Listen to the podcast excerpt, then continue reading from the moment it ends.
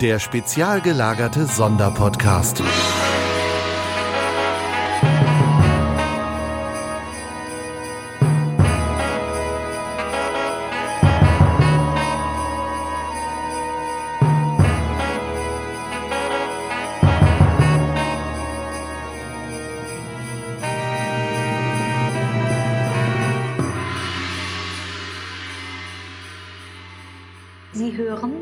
Mr. Petersons Vermächtnis. Eine Mystery-Kurzgeschichte von Johannes Maria Stangl. Gelesen von Raphael Margreiter. Musik und Effekte von Simon Margreiter. Seit Jenny denken konnte, war Mr. Peterson von gegenüber alt. Ein ruhiger, betagter Mann mit schlohweißem Bart und einem dichten weißen Haarkranz. Die meiste Zeit verbrachte er vor seiner Staffelei auf der Veranda sitzend mit einer Malerpalette in der einen Hand und einem Pinsel in der anderen. So war es, als Jennys Vater ihr an einem heißen Sommertag Fahrradfahren beibrachte. Der Asphalt glühte, Jenny hatte Angst, ihr Vater sprach ihr Mut zu und Mr. Peterson, Mr. Peterson schwang den Pinsel. Nur selten wendete der alte Mann den Blick ab, hob dem Amt zum Gruß oder wechselte ein paar Worte mit den Nachbarn. So war es, als Jenny eingeschult wurde die Hand ihrer Mutter fest umklammert, ging sie zum ersten Mal den Weg, der sie von nun an jeden Tag an Mr. Petersons Veranda vorbeiführen würde. Wenn Jenny morgens das Haus verließ, um zur Schule zu gehen, saß Mr. Peterson schon auf der Veranda und malte. Wenn sie mittags nach Hause kam, saß Mr. Peterson auf der Veranda und malte. Wenn sie sich nachmittags mit ihrem Cousin Bobby zum Spielen traf, saß Mr. Peterson auf der Veranda und malte. Und wenn sie an mutigen Tagen abends vor dem Schlafengehen noch einen Blick aus dem Fenster warf, saß Mr. Peterson immer noch da und malte. Dann fand Jenny den alten Mann am gruseligsten. Die schwachen Ölfunzeln erzeugten ein gespenstisches Licht und tauchten Mr. Peterson in obskure Schatten. In diesen Nächten schlief Jenny unruhig.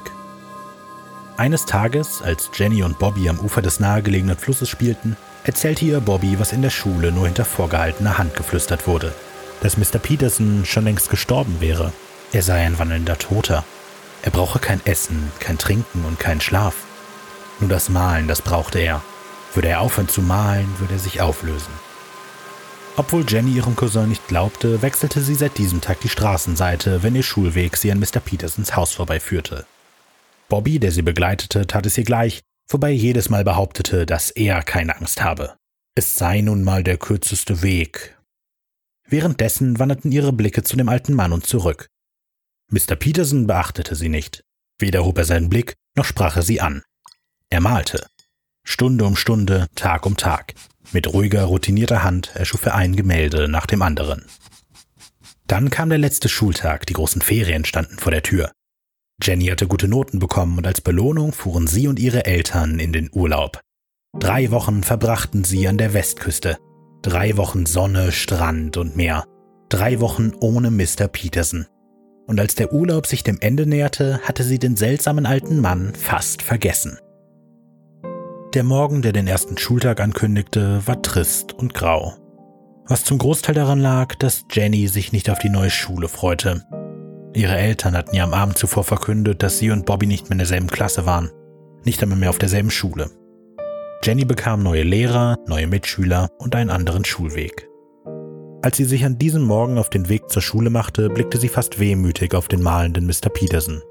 In diesem Moment fürchtete sie sich mehr vor dem Neuen, was vor ihr lag, als vor dem seltsamen alten Mann. Zum Glück erwies sich Jennys Furcht als unbegründet. Zwar bekam sie viele neue Klassenkameraden, jedoch gingen viele ihrer Freundinnen auf dieselbe Schule. Und bis auf ihren Cousin Bobby vermisste sie nichts. Zwei Tage später fuhren mehrere große Laster an Jennys Haus vorbei und nahmen ihr den Blick auf Mr. Peterson, als sie nun wieder fröhlich zur Schule schlenderte. Dort angekommen erfuhr sie den Grund, warum ihr der Anblick von Mr. Peterson heute erspart worden war. In der Reihe vor ihr saß ein neuer Mitschüler mit feuerroten Haaren und Sommersprossen. Der Lehrer stellte ihn als James Tanner vor. James Tanner stellte sich als Jamie vor. In der Pause erzählte er Jenny, dass seine Familie gerade erst in ihre Straße gezogen war. Ganz hinten, das letzte Haus von den Feldern, Genau, das mit den drei großen Eichen im Garten. Jamie erzählte, dass sein Vater beim Militär war, dass er ein Einzelkind war, dass er Baseball liebte und Football doof fand. Jamie trug sein Herz auf der Zunge und sein Wesen auf dem Kopf. Man musste ihn einfach mögen. So ging es Jenny, ihren Klassenkameraden und ihrem Cousin Bobby, mit dem sie sich nachmittags zum Spielen verabredeten. Unten am Fluss, dort wo Bobby ihr hinter vorgehaltener Hand die Geschichten von Mr. Peterson erzählt hatte, trafen sich die drei zum Spielen und dort erzählte Bobby auch Jamie die Geschichten. Nur fiel dessen Reaktion anders aus als die von Jenny. Jamie war begeistert. Er liebte das Abenteuer, war der Erste, der im Schwimmbad vom Sprungturm sprang und der Letzte, der eine Mutprobe ablehnte. Jamie wollte zu diesem Mr. Peterson. Jamie wollte sich ein Bild von dem Kauz machen. Er konnte nicht verstehen, dass die anderen beiden nie wissen wollten, was Mr. Peterson eigentlich malte. Er versuchte Jenny und Bobby dazu zu bringen, dass sie ihm folgten. Wenn sie auf den Baum des Nachbargrundstückes kletterten, hätten sie einen guten Blick auf die Leinwand und könnten sehen, woran der alte Mann gerade arbeitete. Jenny wurde bei dem Gedanken, auf diesen Baum zu klettern, übel, und Bobby blickte nur verlegen auf seine ausgelatschten Schuhe und murmelte etwas vom Hund der Nachbarn. Jamie winkte ab. Er sah ein, dass die beiden für diese Art von Abenteuer nicht zu haben waren. Zwar hatte Jamie die Idee verworfen, Jenny und Bobby auf diesen Baum zu bekommen, jedoch hatte er das Interesse an Mr. Peterson, sehr zum Missfallen von Jenny, nicht verloren. Eines Tages in der Pause zeigte er ihr ein Fernglas, das er aus den Armeebeständen seines Vaters abgezweigt hatte. Damit würde er einen Blick auf Mr. Petersons Leinwand erhaschen können, ohne dass sie auf den Baum klettern mussten.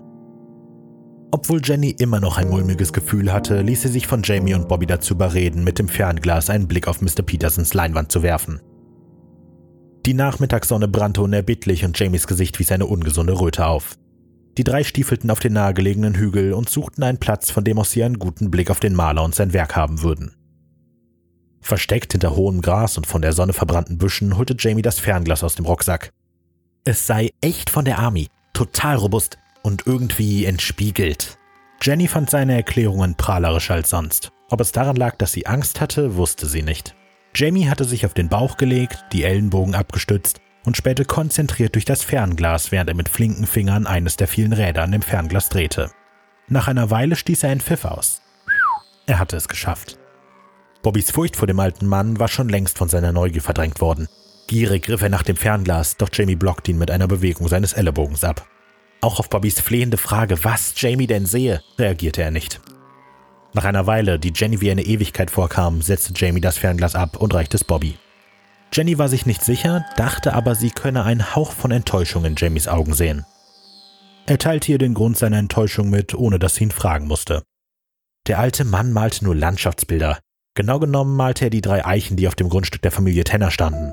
Langweilig, Bobby spähte nun endlich auch durch das Fernglas. Er wollte sich von Jamies Aussage selbst überzeugen. Er ließ den Blick schweifen und tatsächlich. Als Mr. Peterson sich vorbeugte, um einen Pinsel auszuwaschen, konnte Bobby es sehen. Die drei Eichen und ein Teil des Hauses der Familie Tanner. Auch er hatte sich mehr erwartet, obwohl er nicht wusste, was. In dem Moment, als Bobby das Fernglas absetzen wollte, um Jenny zu fragen, ob sie auch einen Blick auf das Gemälde werfen wollte, geschah es. Mr. Peterson drehte sich um und starrte Bobby direkt in die Augen. Bobby konnte dem, was in diesen dunklen braunen Augen lag, nicht standhalten. Mr. Peterson starrte unverwandt zu ihnen herauf, fragend, suchend, wissend. Bobby bekam einen Schreck, ließ das Fernglas fallen und rollte hinter den nächsten Busch. Nur weg von diesem Mann und seinem bohrenden Blick.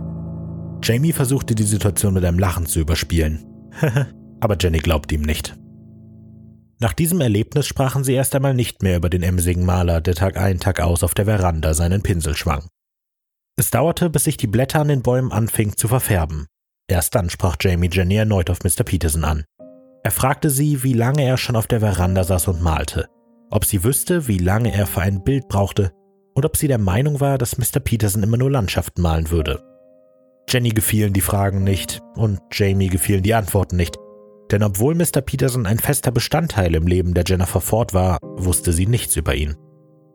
Jamie kam zu dem simplen Schluss, dass wenn Mr. Peterson jeden Tag malte und er die Bilder nicht verkaufte oder verschenkte, eine Menge seiner Bilder in seinem Haus hängen müssten. Jenny musste Jamie widerwillig zustimmen, jedoch widersprach sie dem, was er im nächsten Moment vorschlug. Es wäre nur ein kurzer Blick durchs Fenster. Mit dem Fernglas ging es nicht, sie müssten sich schon an das Haus heranschleichen. Jenny schüttelte energisch den Kopf. Keine zehn Pferde würden sie auf das Grundstück dieses Mannes bringen. Bobby, dem Jamie seinen Plan nach der Schule erläuterte, saß genauso. Er hatte Mr. Petersons stechenden Blick nicht vergessen. Doch Jamie ließ nicht locker. Wenn sie nicht mitkämen, würde er es allein versuchen. Zurzeit wurde es früh dunkel. Das wollte Jamie nutzen.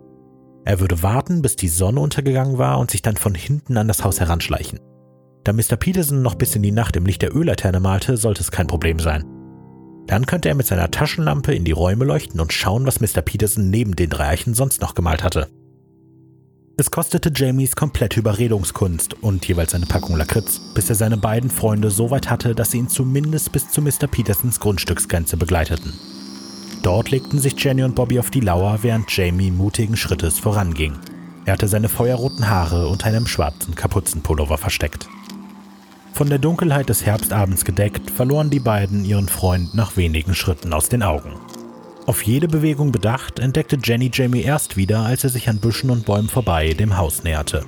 Seine Silhouette hob sich von dem weiß gestrichenen Holz des Hauses ab, als er sich schnell atmend dagegen presste. Seine Hand umfasste die Taschenlampe. Es war soweit. Langsam näherte Jamie sich dem Fenster. Er zog die Taschenlampe aus der Bauchtasche des Pullovers und das Licht ging an. Jamie blieb wie angewurzelt stehen. Was er sah, verschlug ihm den Atem. Es mussten Dutzende Bilder sein. An jedem freien Fleck hing eines. Frühling, Sommer, Herbst und Winter. Ob im Sonnenschein des Tages oder in der Stille der Nacht. Jedes der Bilder hatte einzig und allein die Natur in all ihren Facetten zum Thema. Und mitten unter ihnen stand Mr. Peterson. Die Altersflecken bedeckte Hand umschloss einen altmodischen Drehschalter. Die Glühbirne an der Decke tauchte die Szenerie in gespenstisches Licht. Jamie erschrak, als sich ihre Blicke kreuzten. Er war gelähmt. Und Mr. Peterson, Mr. Peterson grinste diabolisch. In dem Moment, als in dem Zimmer das Licht eingeschaltet wurde, sprangen Bobby und Jenny erschrocken auf, den Blick starr auf das helle leuchtete Rechteck gerichtet. Jenny wollte etwas rufen, wollte Jamie zur Flucht auffordern, wollte brüllen, er solle doch von dort verschwinden. Aber sie blieb stumm. Ihr Gehirn verweigerte den Dienst. Alles, was es in ihrem Universum noch gab, war dieses panikverursachende Licht, das aus dem Haus auf den nassen Rasen fiel. Wie in Trance rannte sie durch eine nie zuvor dagewesene Finsternis. Bobby war verschwunden, Jamie war nirgendwo zu sehen. Jenny wollte weg, Jenny wollte nach Hause, in die Sicherheit ihres Zimmers, dort konnte ihr nichts passieren. Als sie dann doch endlich die Worte wiederfand, war das Haus des alten Mannes nur noch ein verschwommener Fleck in der Dunkelheit. Jenny war ohne die Schuhe auszuziehen die Treppe nach oben gestürmt, hatte die Tür zugeschlagen und sich auf ihr Bett geworfen. Als ihre über den Dreck erboste Mutter nachfragte, was denn los sei, erzählte Jenny ihr, dass sie der Hund des Nachbarn zu Tode erschreckt hatte. Als Jenny am nächsten Morgen zur Schule lief, erlebte sie eine Überraschung. Mr. Peterson saß nicht auf seinem angestammten Platz auf der Veranda und auch die Staffelei war leer. Sie beschlich ein ungutes Gefühl, das sich noch verstärkte, als sie feststellte, dass auch Jamies Platz leer blieb. Die folgenden Tage rasten an Jenny vorbei. Jamie blieb verschwunden. Zuerst kam die Polizei, dann kamen die Fernsehteams, die letzten, die kamen, waren die freiwilligen Helfer und die Schaulustigen. Jenny und Bobby wurden befragt und erzählten von ihrem nächtlichen Abenteuer. Die Polizei wandte sich an Mr. Peterson, der nun wieder malend auf seiner Veranda saß. Dieser konnte ihnen jedoch nicht helfen und nach einer kurzen Befragung durfte er sich wieder seinem Werk zuwenden. Laut der Polizei malte er das Flussufer. Dort, wo Jamie, Jenny und Bobby immer gespielt hatten. Nach der ersten Woche, die verging, ohne dass Jamie gefunden wurde, verschwanden die Schaulustigen. Nach der zweiten Woche die Helfer. Ihnen folgten schließlich die Fernsehteams. Woanders passierten nun wichtigere Dinge. Einzig die Polizei, die blieb und suchte weiter. Als der Frühling kam, geschahen zwei Dinge. Die Tenners zogen weg, und 30 Kilometer weiter östlich fischten zwei Angler etwas aus dem Wasser, das sich nach gründlicher Untersuchung als die Überreste von Jamie Tanner herausstellte. Wenig später wurde die Akte für immer geschlossen. Der letzte Eintrag beschrieb, dass Jamie wohl aus Angst vor Ärger nicht nach Hause, sondern zu seinem Lieblingsplatz am Fluss gerannt sei. Dort sei er gestürzt, ins Wasser gefallen und ertrunken. Der Tod des Jamie Tanner war ein tragischer Unfall und Mr. Peterson saß auf der Veranda und malte. Jenny kannte Jamie besser. Besser als die Polizei, besser als die Ärzte und besser als die Journalisten. Sie wusste, dass Jamie niemals Angst gehabt hätte. Die Jahre vergingen und Jamies feuerrote Haare verblassten im Strudel der Zeit. Jenny wurde vom Mädchen zur Frau, zog weg und ging zur Universität. Eines Tages bei dem wöchentlichen Telefonat mit ihrer Mutter erzählte diese ihr, dass Mr. Peterson verstorben sei. Gerade stehe sie am Fenster und würde zusehen, wie das Haus des alten Malers ausgeräumt wurde. Die Männer trugen Bild um Bild aus dem Haus und stapelten sie auf dem Rasen. Es mussten jetzt schon über hundert sein.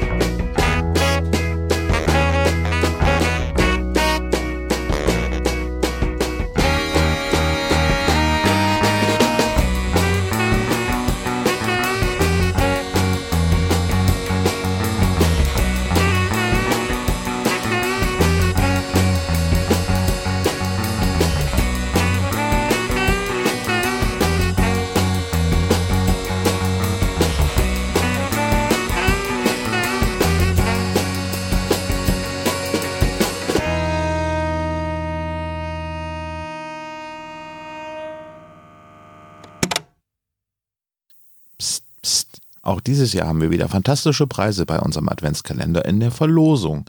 Wer an der Verlosung teilnehmen möchte, schreibt unter diese oder eine der nächsten Kalendertürchen einen Kommentar und nimmt automatisch an der Verlosung teil. Der Rechtsweg ist natürlich ausgeschlossen. Wir verlosen fantastische Preise, unter anderem von Winterzeit Audio, Titania Medien, vom Riva Verlag und auch von Sony Europa. Also einfach einen Kommentar schreiben unter dieser Folge und ihr seid mit dabei. Viel Erfolg und es gelten nur die Kommentare auf spezialgelagert.de und bitte spammt uns nicht zu. Wer einmal einen Kommentar geschrieben hat, ist automatisch bei der Verlosung von allen 24 Preisen mit dabei. Danke. Bis morgen. Vielen Dank für das Hören des spezial gelagerten Sonderpodcasts. Wenn ihr uns unterstützen wollt, könnt ihr das gerne machen unter patreon.com slash spezialgelagert als regelmäßiger Patron oder ihr schickt uns ein Trinkgeld über paypal.me slash spezialgelagert. Dieser Podcast ist und bleibt ein reines Hobbyprojekt und steht in keiner Verbindung zu Kosmos oder Europa. Unser Dank gilt der Band Dr. Orgel, dass wir Lied nicht kleinlich verwenden dürfen und Heinz Kreienbaum als unserer Station Voice. Ihr findet uns unter Instagram, Facebook, Twitter, jeweils als spezial gelagert, bei YouTube als spezial gelagerter Sonderpodcast und natürlich auch bei Spotify, Deezer und iTunes. Wir würden uns sehr freuen, wenn ihr uns Grüße auf unseren Anrufbeantworter sprecht. Die Nummer hierfür lautet 0421 175 43430. Macht's gut!